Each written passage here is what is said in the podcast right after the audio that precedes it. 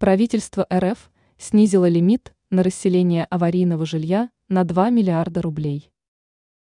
Расселение аварийного жилья – это всегда дополнительная нагрузка на бюджет Российской Федерации. Но в рамках Конституции и Жилищного кодекса РФ данную процедуру нужно выполнять, и если дом не подлежит ремонту, необходимо предоставлять новое жилье.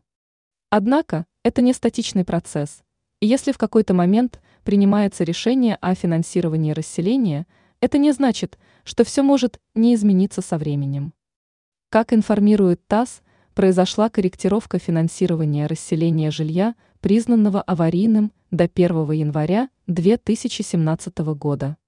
При этом отмечается, что в рамках данной программы расселено более 578 тысяч человек.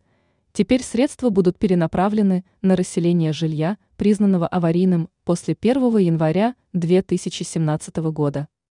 Изначально на реализацию программы из бюджета было выделено более 12 миллиардов рублей. Но сейчас под новую программу, со старой программы, сняли финансирование в размере 2 миллиардов рублей. В Российской Федерации ветхое жилье расселяется по нескольким федеральным программам, и финансирование осуществляется на постоянной основе.